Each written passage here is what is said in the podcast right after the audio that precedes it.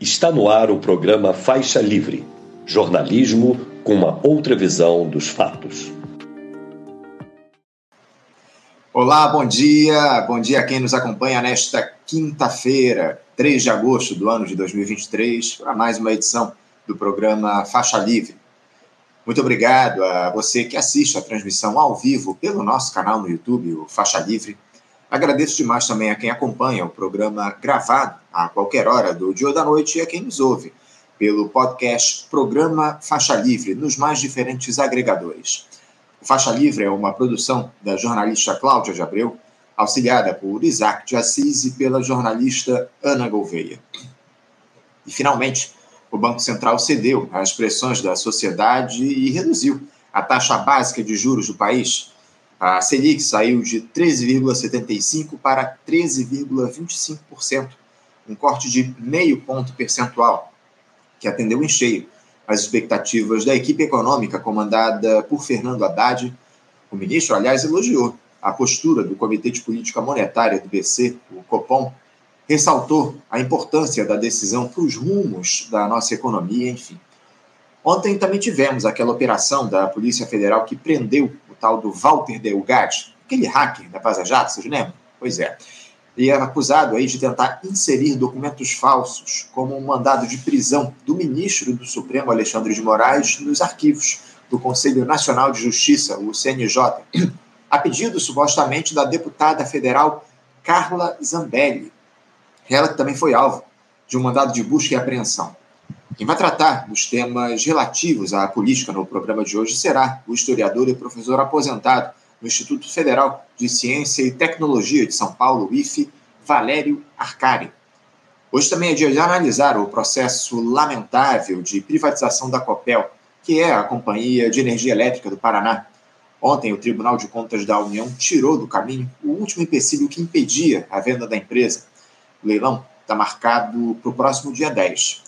Nós vamos conversar daqui a pouco com o servidor da Companhia Paranaense de Energia, a Copel, e presidente do Sindicato dos Engenheiros do Paraná, o SENGE, Leandro Grassman, para ele nos dizer os interesses que estão envolvidos aí nesse processo, os prejuízos que a população paranaense terá com essa privatização, enfim.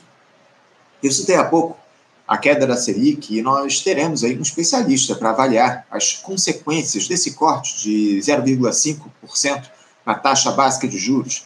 Trata-se do professor do Instituto de Economia da Universidade Estadual de Campinas, a Unicamp, ex-diretor pelo Brasil do Banco Interamericano de Desenvolvimento, BID em Washington, e co coordenador do Observatório de Economia Contemporânea, o Ricardo Carneiro, aprofundando os efeitos dessa medida para os brasileiros, o que levou o Banco Central, em decisão dividida, reduzir a Selic. Papo bem importante, já já. Eu vou encerrar a edição de hoje conversando mais uma vez com a coordenadora geral do Sindicato Estadual dos Profissionais de Educação do Estado do Rio de Janeiro, a Helenita Bezerra, porque o CEPRJ mais uma vez está buscando direitos. Desta vez, o cumprimento de um acordo feito com o governo do Estado para o fim daquela greve de mais de um mês nos últimos dias de junho. Vocês lembram bem daquele movimento? A gente cobriu muito de perto aqui no programa. Porque parece que a gestão Cláudio Castro queria descontar os dias parados desses profissionais. Daqui a pouquinho, a Helenita nos explica o que, que houve. Como sempre, Faixa Livre trazendo temas do interesse da classe trabalhadora.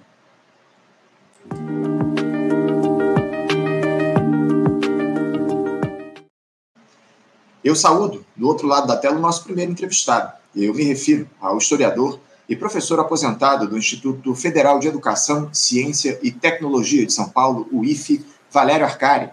Professor Valério Arcari, bom dia. Bom dia, Anderson. Bom dia a todos que acompanham Faixa Livre.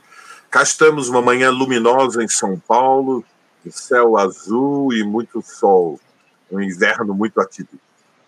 Pois é, o Valério, aqui é, o, o, cenário é parecido, né? Ainda que eu não possa considerar que isso no Rio de Janeiro seja típico, muito pelo contrário, isso é muito comum aqui no Rio de Janeiro. A gente tem dias claros, luminosos, como você muito bem colocou, e que só à noite mesmo que, que esfria um pouquinho, que é uma característica, evidentemente, do inverno. Mas, Valério, agradeço demais a tua participação com a gente aqui no programa de hoje. Muito obrigado por você atender mais uma vez ao nosso convite. Valério, uh, o Congresso Nacional ele voltou a, a, todo vapor aí desse recesso de meio do ano, o presidente da Câmara, o Arthur Lira, fazendo aquilo que ele faz melhor, né, que é chantagear o executivo. Primeiro, o deputado suspendeu por tempo indeterminado a votação do novo marco fiscal, que seria realizada já na terça-feira, aguardando a mini-reforma ministerial, ainda que ele tenha dito ao ministro da Fazenda, Fernando Haddad, que não, que a análise do arcabouço, que é um tema fundamental para o governo, não depende da entrega de pastas aí para o Centrão. Ontem o Lira indicou que pode, inclusive, votar a Lei de Diretrizes Orçamentárias, a LDO, antes mesmo da aprovação do arcabouço. Ou seja, considerando ainda o bom e velho teto de gastos, em mais uma tentativa de pressionar o Palácio Planalto. O ministro da Fazenda, por sua vez, já avisou que não tem orçamento sem essa nova regra fiscal aprovada. Hoje, inclusive, deve haver um encontro entre o presidente da Câmara e o Lula, né, para tratar dessas questões. Uh, Valério, parece que o Arthur Lira resolveu dobrar a aposta, não? Eu penso que, Anderson, eh, nós temos rusgas, nós temos eh, momentos de, de negociação mais tensionadas entre a maioria liderada por Lira dentro da Câmara dos Deputados e o governo mas que correspondem ao que podemos chamar a coreografia do exercício do poder, eh, que é própria do regime eh, que se estabeleceu no Brasil desde o fim da ditadura, ou seja, o, o presidencialismo eh, de coalizão, o presidencialismo com elementos de semipresidencialismo, ele se caracteriza justamente pelo fato de que há uma maioria conservadora dentro do Congresso Nacional que fundamentalmente traduz interesses de diferentes frações da classe dominante, eh, ou seja, o, o, mundo capitalista no Brasil ele não tem um comitê central e, portanto, eh, o regime democrático liberal ele favorece a expressão dos conflitos de interesses, sobretudo entre diferentes frações da classe dominante.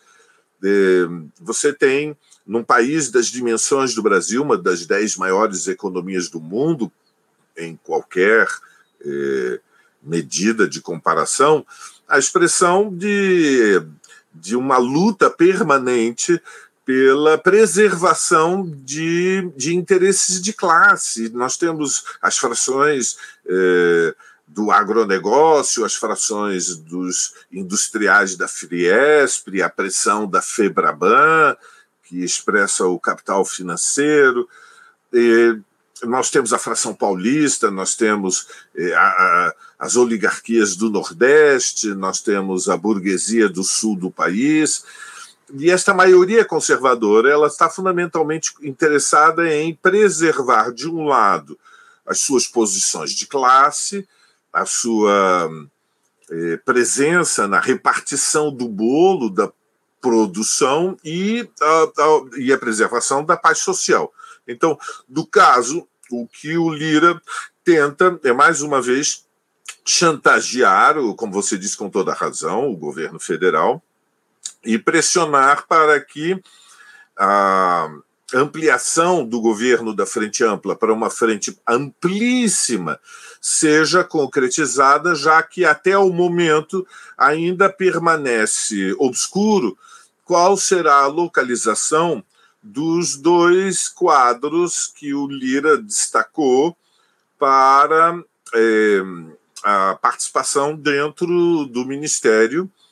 E enquanto isso não se concretizar, o Lira utiliza de maneira é, teatral o, o seu controle sobre a agenda do Congresso para hum, decidir o que vai ser votado e quando vai ser votado, e desta maneira exercer alguma pressão para uma decisão que ele sabe que depende fundamentalmente do lugar que o Lula ocupa dentro do regime, ou seja, ele é ao mesmo tempo o presidente da República e o presidente do governo.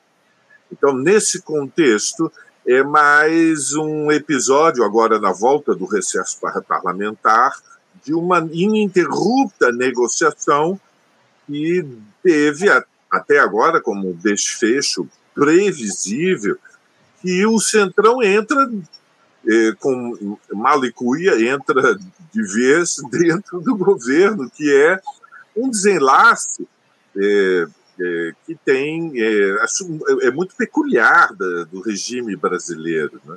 É um governo que incorpora as mais diferentes tendências e correntes de opinião dentro da classe dominante.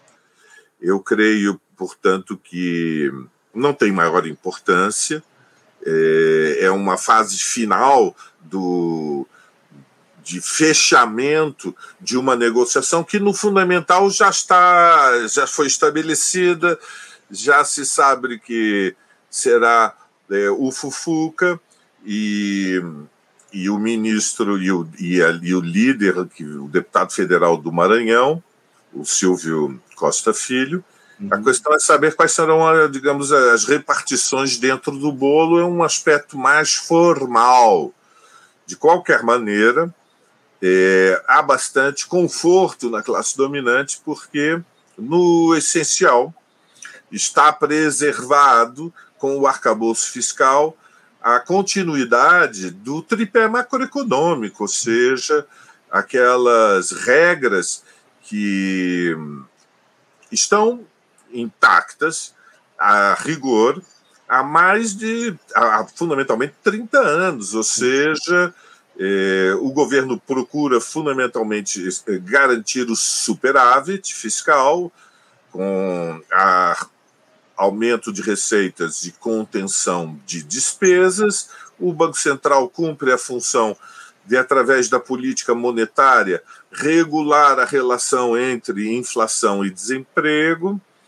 E o, e o, e o câmbio continua flutuante. E, e nesse contexto, o Brasil busca, eh, diante do, do, do, mundo capitalista internacional, oferecer garantias de que tem consistência a rolagem da dívida. Uhum. Em última análise, a questão central é que, eh, a rigor, a gestão do Estado diante do conflito distributivo, ou seja, diante da luta de classes, tem como eh, prioridade preservar eh, o, o, os interesses dos, eh, dos que apostam nos títulos da dívida que são uma forma fundamental da é, é, são a forma fundamental da financiarização capitalista do mundo na terceira década do século XXI. Uhum. A rigor, quando comparamos com a situação que existia Anderson 50 anos atrás, é que enquanto no pós-guerra, digamos a a estratégia econômico-social passava fundamentalmente pelo financiamento do Estado através de impostos, hoje o financiamento do Estado depende essencialmente da, das dívidas públicas, o que abriu um mercado extraordinário de investimento numa época histórica em que a valorização do capital, que nós podemos chamar o movimento de rotação do capital, esta pulsação é, do capitalismo, é muito lenta e, e, portanto, o negócio de apostar da dívida pública é, é, uma, é uma forma de entesouramento do capital, é uma forma de preservação da poupança capitalista central, absolutamente central. É o engordar deitado.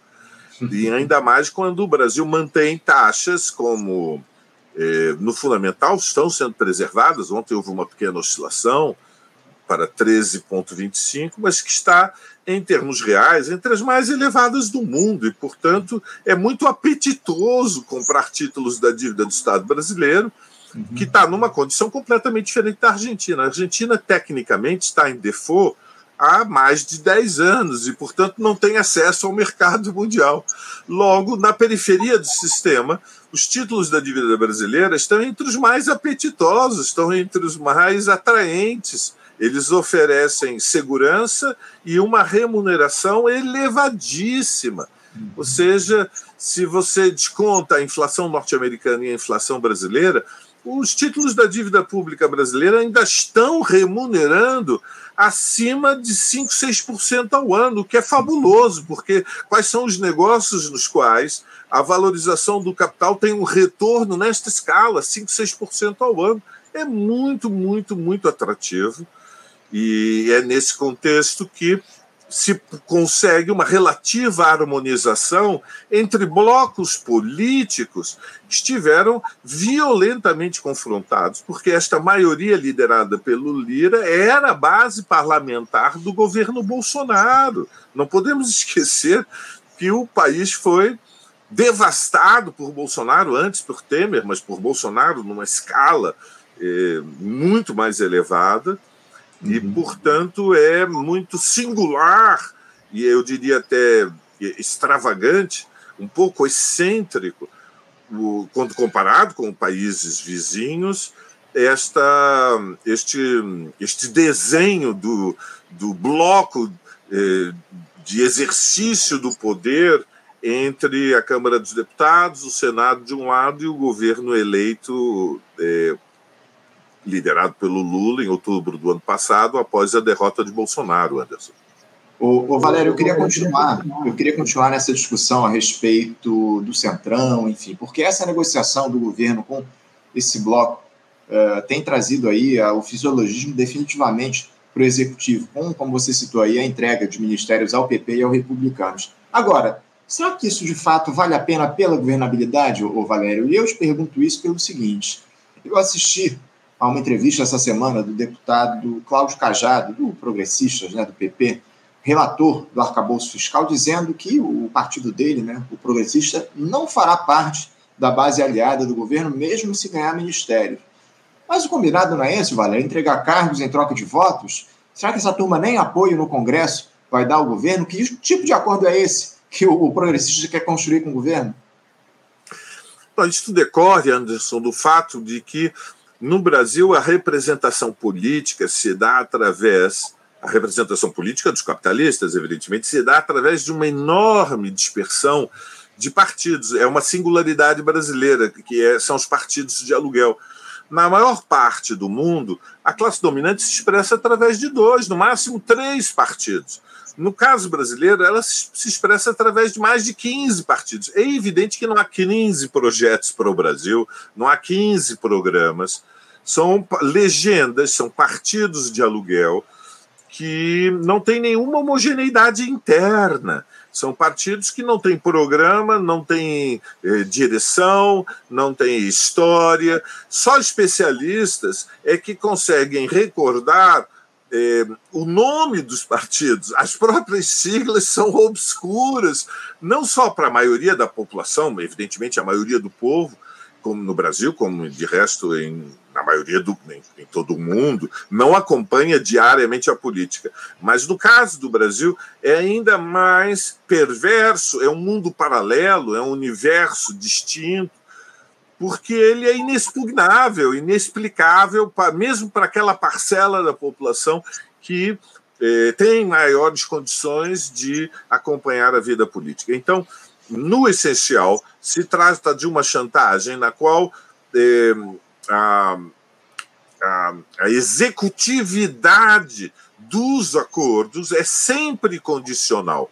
Portanto, é, é, é de uma honestidade desconcertante quando líderes do PP e dos republicanos ou de outros partidos declaram que têm interesse em participar do governo, mas não garantem que as suas bancadas irão votar de forma centralizada.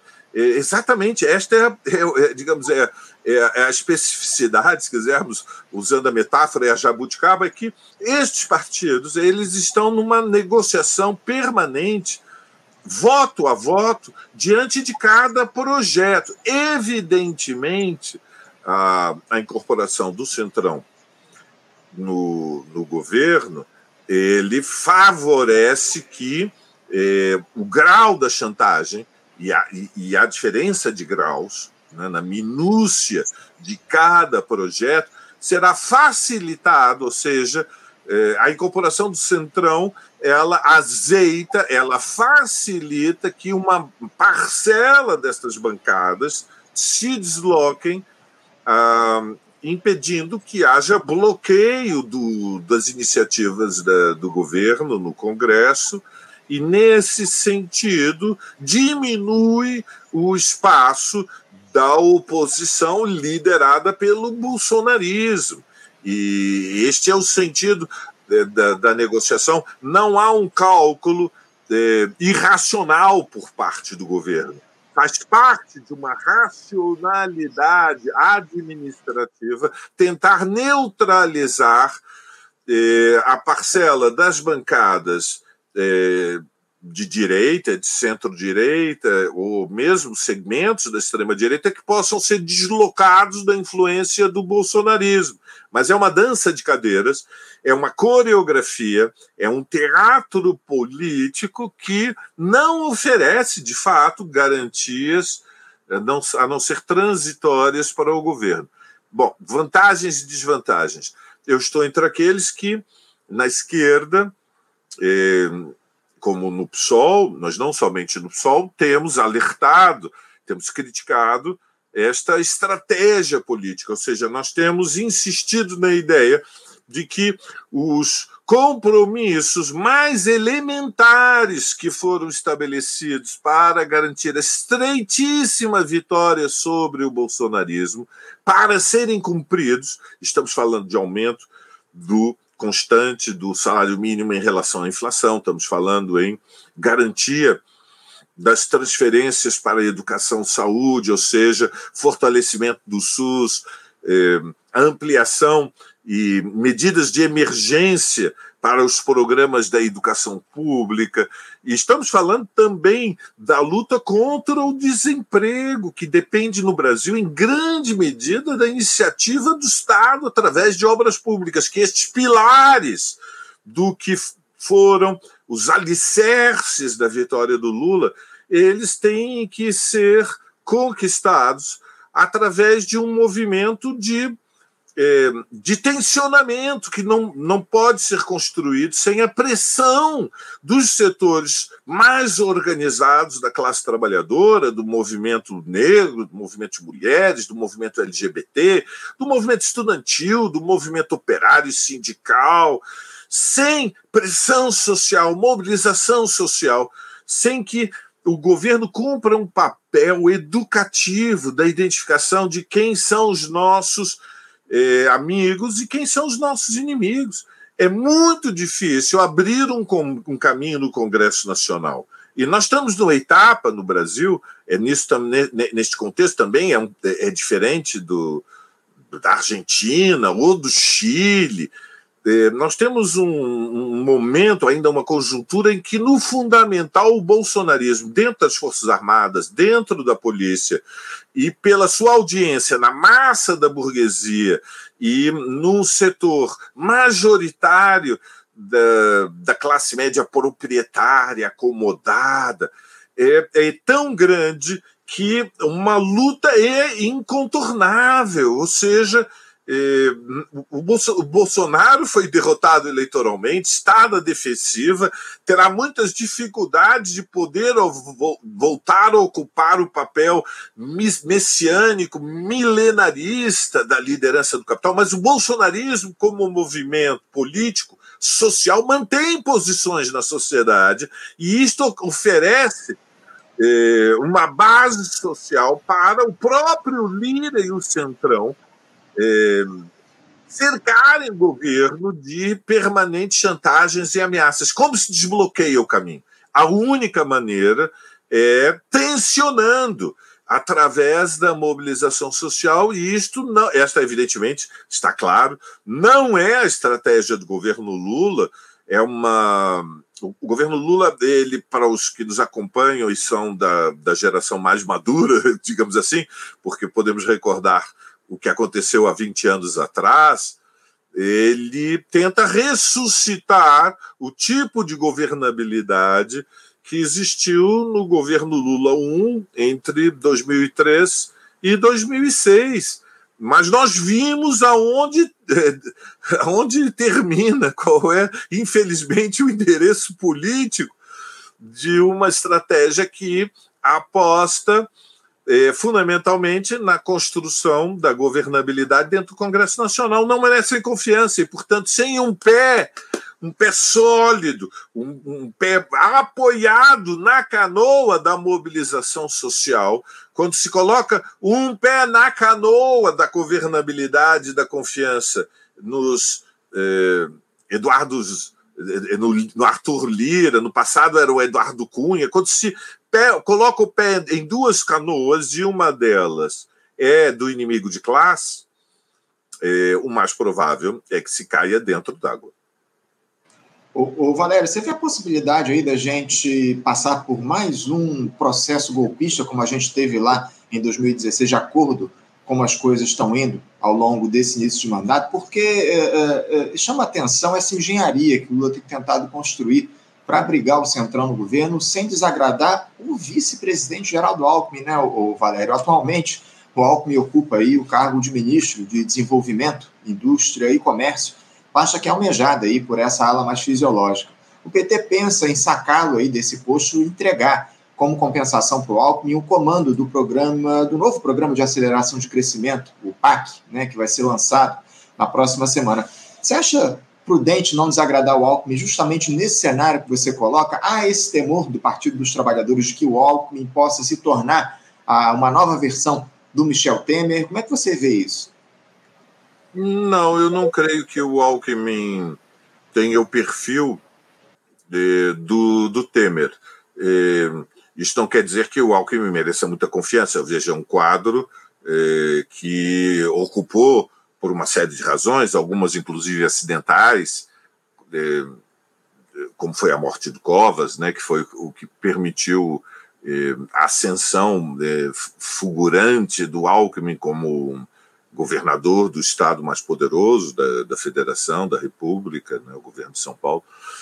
Eu vejo, eu vejo assim que é, a tentativa de um novo ensaio golpista, como foi o 8 de janeiro, está descartada por um intervalo indefinido.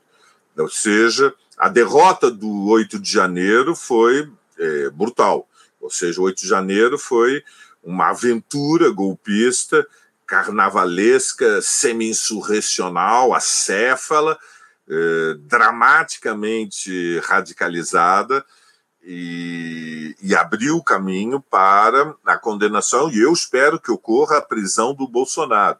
Mas a, a, luta contra o bolsonarismo, esta permanece em aberto, ou seja, um golpe no sentido de uma, uma ação militar sustentada numa força social de choque da pequena burguesia exasperada, extremista. Isto eu não creio que seja provável. Porém, o bolsonarismo permanece intacto no Brasil. O sentido da, de tudo que nós acompanhamos da, da estratégia bolsonarista é se reposicionar para as eleições de 24, do ano que vem, sobretudo para as eleições de 2026. Ou seja, o bolsonarismo ele parte de uma premissa é que é que, que, que, que o governo é, Lula irá fracassar, ou seja, a premissa do bolsonarismo é que o contexto internacional, que é de uma estagnação na longa duração do capitalismo contemporâneo, ou seja, por enquanto ainda não há nenhum giro dentro dos Estados Unidos, e não haverá antes das eleições do próximo ano, das presidenciais, antes de se saber é, o, resultado do, da, da, medição de forças que vai ser feita entre Biden e Trump. Não há um giro mais estratégico da potência hegemônica para definir o, o que seria. Eh, um projeto para o capitalismo do século XXI, que está confrontado com a transição energética, está confrontado com a rivalidade com a China, está, e, sobretudo, com a, o perigo da estagnação e da extrema-direita. Então, estes quatro elementos centrais só se definirão de forma mais clara né, se virá aí um projeto de relançamento da, da do capitalismo mais. Eh, mais claro. Por enquanto, você vê as taxas nos Estados Unidos, o Fed mantém taxas eh, de remuneração para os títulos da dívida muito elevadas, o que é uma política de contenção do consumo e que eh, diminui eh, o endividamento, seja para investimentos, portanto, é uma medida de é freio de mão puxada, uma política de contenção da atividade econômica, o que é, diminui a potencialidade, aumenta a segurança do investimento, porque é, porque garante o, o, o, engordar deitado, né? o entesouramento com os títulos norte-americanos é o sonho de consumo, ganhar dinheiro em dólares é, é, uma, é a máxima segurança mas eh, não responde aos desafios do século XXI. Então, o bolsonarismo que ele aposta é que, enquanto o contexto internacional for de freio de mão puxado, a economia brasileira não, não, não decola. Veja, a questão central do Brasil é sair da estagnação, a questão central no Brasil é voltar a crescer, a questão central no Brasil é aumentar a participação do trabalho na divisão da renda nacional. Isso depende fundamentalmente de crescimento, e é por isso que a política do Banco Central, que continua sendo gradualista, agora já com uma inversão de tendência de redução da taxa de juros, que é um alívio, mas é muito lento, é muito gradual. Isto, evidentemente, leva a que eh, o impacto sobre o desemprego seja mínimo. E veja, a, a rigor, o, a, o núcleo duro do pensamento capitalista no Brasil considera que o desemprego já está muito baixo. Está baixo demais, ou seja, eles consideram que a, a 8% de, de taxa média de desemprego eh, já chegou ao, nível ótimo. Se cair o desemprego, a pressão sobre a massa salarial eh, vai aumentar, ou seja, eh, haverá menos gente desempregada e, portanto, a possibilidade das empresas de contratar não, não, não, não vai ocorrer sem aumento de salários, vai haver disputa pela mão de obra.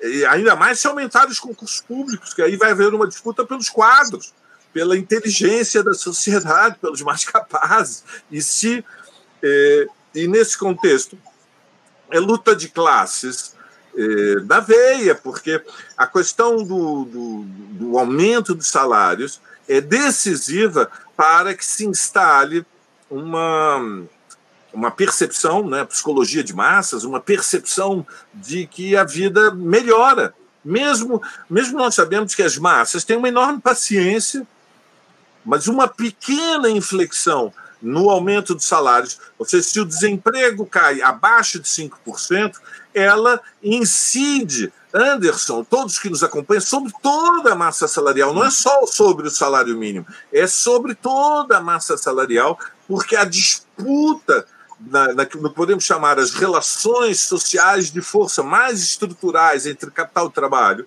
entre o, o, o, grande dinheiro e as massas proletárias e populares, ela muda essa relação social de forças diante de uma tendência ao pleno emprego. Quanto a mais, quanto mais pleno emprego tivermos, maior será a confiança da classe trabalhadora em lutar.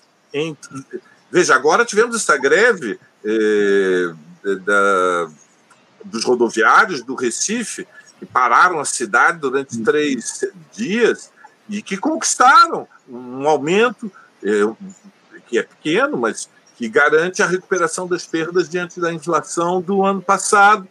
E, e é este tema que é o mais sensível para a classe dominante no Brasil. Um governo Lula de frente ampla, mas com redução do desemprego que pressiona a luta de classes, pressiona os setores mais organizados a lutar por aumento de salários, e isso mexe com a relação social de forças. E ao alterar favoravelmente a relação social de forças, abre as possibilidades.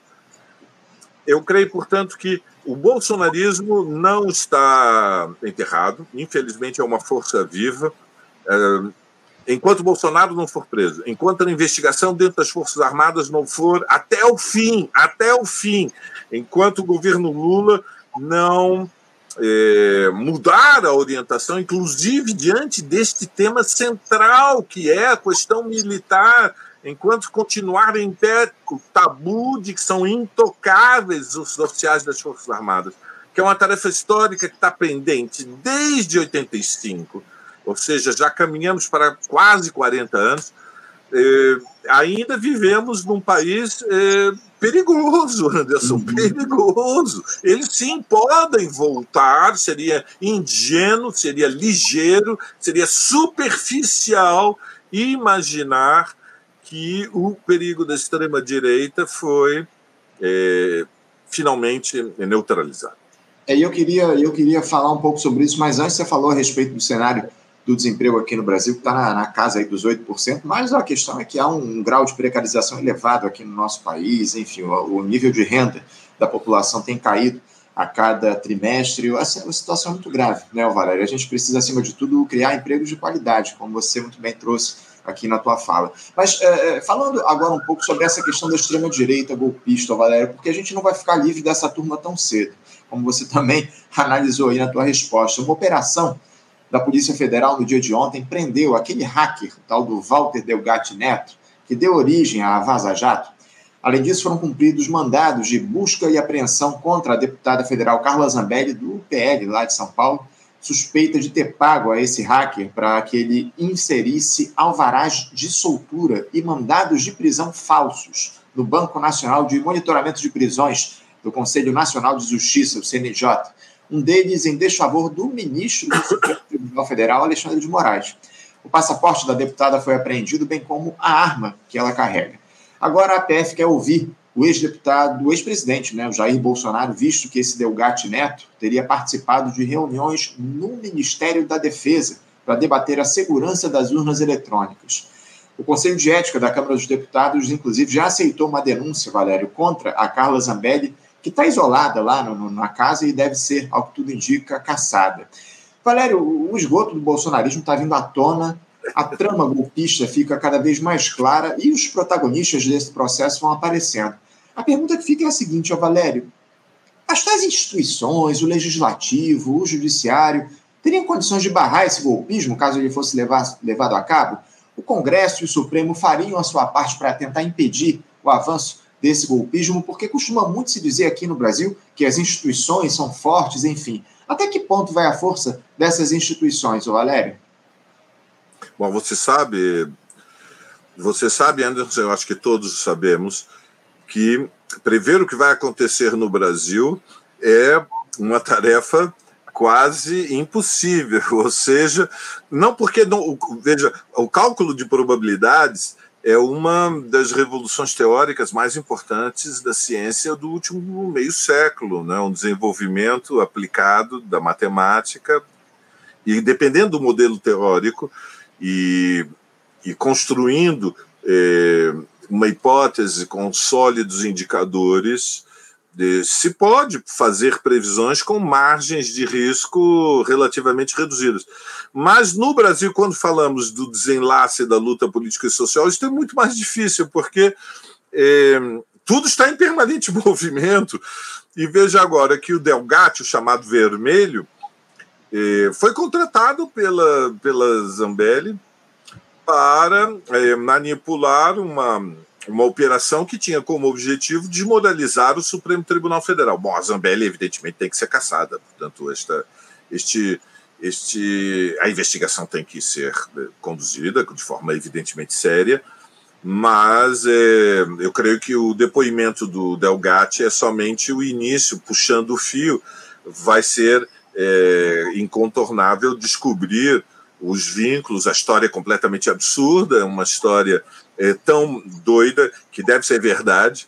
É uma história meio doida, vamos combinar uhum. entre nós.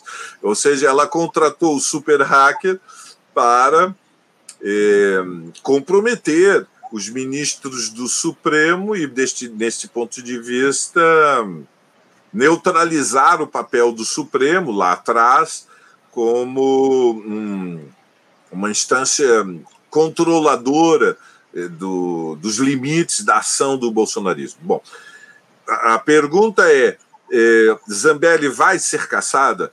Eu creio na verdade, que... na verdade, Valério, desculpa eu até te, te, interromper. O meu questionamento é mais no seguinte sentido: até que ponto vai a força dessas instituições para interromper processos de golpismo aqui no nosso país? Porque, como eu citei aqui, fala-se muito de que as instituições estão fortes aqui no país, enfim. É, até que ponto o Supremo, o Congresso, enfim, o Judiciário, o Legislativo podem se impor a essa lógica? Porque, ao que parece, o Bolsonaro não levou o golpe dele à frente por um pequeno detalhe, na verdade, né?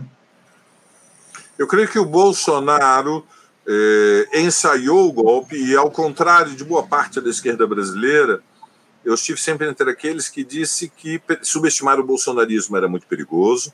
Sempre escrevi e argumentei que o bolsonarismo era uma corrente político-social muito poderosa, que o resultado eleitoral não estava decidido, que era imprevisível o desenlace do primeiro turno, que a, a diferença entre Lula e Bolsonaro eh, podia ser muito menor do que indicavam as pesquisas, por isso estive entre aqueles no PSOL que defendemos o apoio a Lula desde o primeiro turno, porque considerávamos que, diante do perigo de, de, de uma reeleição do Bolsonaro, que está ainda em condição de favorito na passagem do primeiro para o segundo turno, seria imperdoável para o PSOL lançar um candidato e, e, se a votação do PSOL fosse maior do que a diferença entre Bolsonaro e Lula, seria enterrar o PSOL para a história.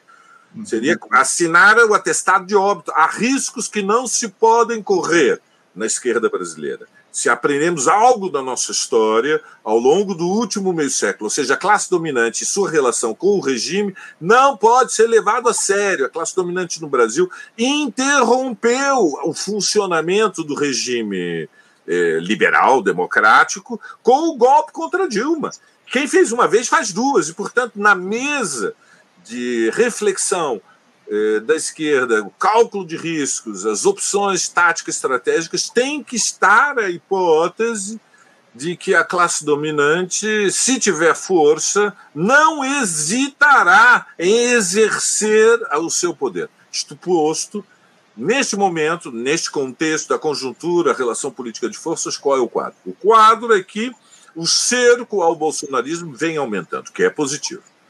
O quadro é que é, o Bolsonaro está numa situação muito delicada e o seu destino tem uma importância fundamental, ou seja, é, a investigação do 8 de janeiro não pode poupar o Bolsonaro, da mesma maneira que a investigação nos Estados Unidos do Trump sobre o Capitólio, 6 de janeiro deles, não pode poupar o Trump. Isto é decisivo para o futuro do regime democrático liberal. Porém, o problema que nós estamos, Anderson, é de máxima gravidade. Quero chamar a atenção todos aqueles que acompanham agora o Faixa Livre.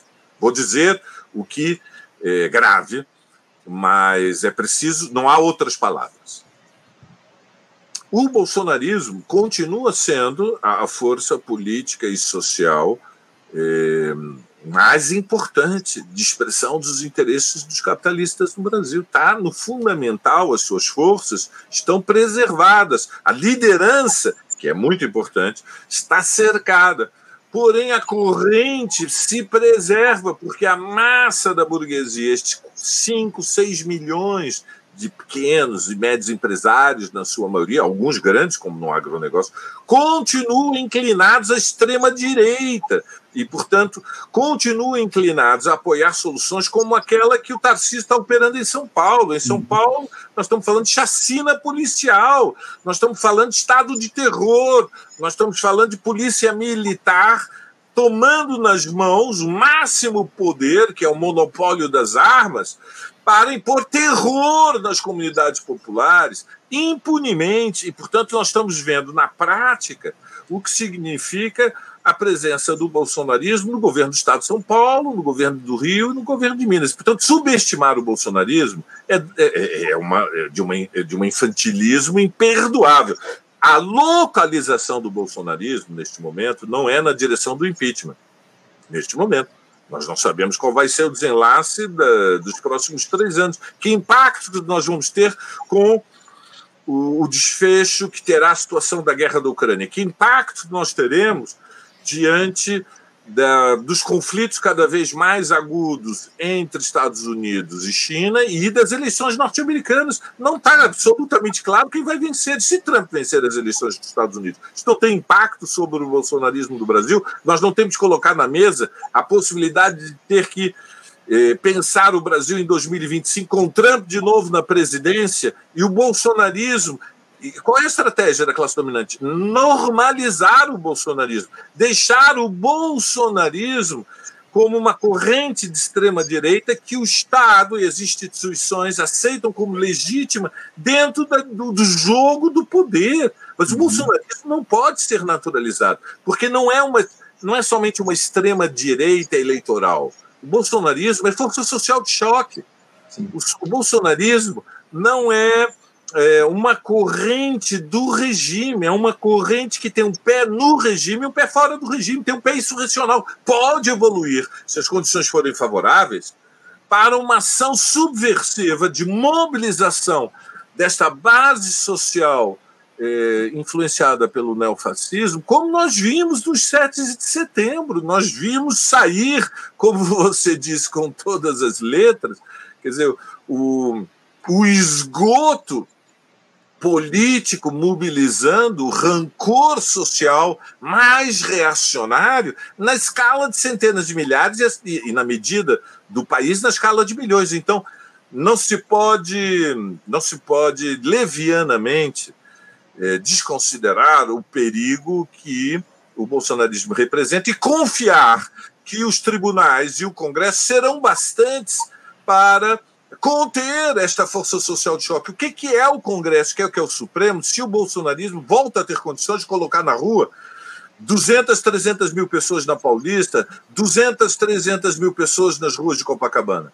O que, que pode o Congresso Nacional diante disso, sabendo que as Forças Armadas, a estrutura, o miolo da, da oficialidade das Forças Armadas é de extrema-direita e que as polícias são comanda comandadas por é, fascistas. A polícia de São Paulo é comandada por fascistas. Me perdoe, Anderson, não há outra palavra para, para o que está acontecendo na última semana em São Paulo. É uma força militar que opera sem nenhuma regulação, nenhum controle, é, fazendo aplicando a, digamos, a, a lei da idade do bronze, olho por olho, dente por dente. É, a idade do bronze, a justiça da idade do bronze, são primitivos, uhum. sem freios. E isso não se dá só em São Paulo, né, Valério? Porque aqui no Rio de Janeiro a gente teve ontem também uma chacina, mais uma vez, da polícia aqui do Rio de Janeiro, com 10 mortos, na, enfim, numa, numa favela aqui do, do, do, Rio de Janeiro. Essa, essa lógica do, do, do, enfrentamento a partir das forças de segurança, ela aqui no Rio ela já é mais antiga, né? Em São Paulo, atualmente, a partir dessa gestão do Tarcísio de Freitas, ela, sem, ela vem sendo levada à frente. Mas a gente observa aí uma tentativa, eu não sei se orquestrada, dos governadores mais ligados ao bolsonarismo de produzir esse tipo de episódio, né, esse tipo de violência que evidentemente provoca no governo federal repúdio, né? Eu não sei, sinceramente, se há uma tentativa orquestrada de tentar colocar a população desses estados contra o governo federal a partir das notas ou das declarações de repúdio, como o próprio ministro da Justiça, Flávio Dino, colocou em relação a esse episódio que houve em São Paulo. Ô, Valério, eu queria conversar, continuar, eu queria muito continuar o nosso papo, mas infelizmente estou com o tempo mais do que esgotado aqui. Eu preciso encerrar a nossa, a nossa conversa e a gente certamente vai ter outras oportunidades aí para fazer a discussão a respeito do cenário da política aqui do nosso país. Eu, por hoje eu quero agradecer a tua participação aqui, Valério. Te desejo aí um ótimo dia e mando um abraço de toda a equipe aqui do nosso programa. Ah, obrigado pelo convite, Anderson. Amanhã luminosa. O Palmeiras ganhou ontem de 1 a 0 do Atlético, então a comunidade palestrina está feliz. Aquele abraço para toda a equipe do Faixa Livre e para aqueles que nos acompanham. Obrigado, Valério. Um abraço forte para você. Até a próxima. Conversamos aqui com Valério Arcari. Valério Arcari, que é professor aposentado do Instituto Federal são Paulo, IFE, também historiador, enfim, conversou com a gente a respeito desse, desse cenário da política do país, enfim, muito importante o papo que a gente bate aqui com o Valério Arcari sempre no nosso programa. Você, ouvinte do Faixa Livre, pode ajudar a mantê-lo no ar. Faça sua contribuição diretamente na conta do Banco Itaú, agência 6157, conta corrente 99360 dígito 8. Esta conta encontra-se em nome do Sindicato dos Professores do Município do Rio de Janeiro e Região, o Simpro Rio, uma das nossas entidades patrocinadoras, mas seus recursos são destinados exclusivamente para o financiamento do nosso programa. Você pode fazer sua doação de qualquer valor, utilizando também a nossa chave Pix, que é ouvinte@programafaixalivre.com.br. Sua contribuição é fundamental para a manutenção desta trincheira progressista no ar.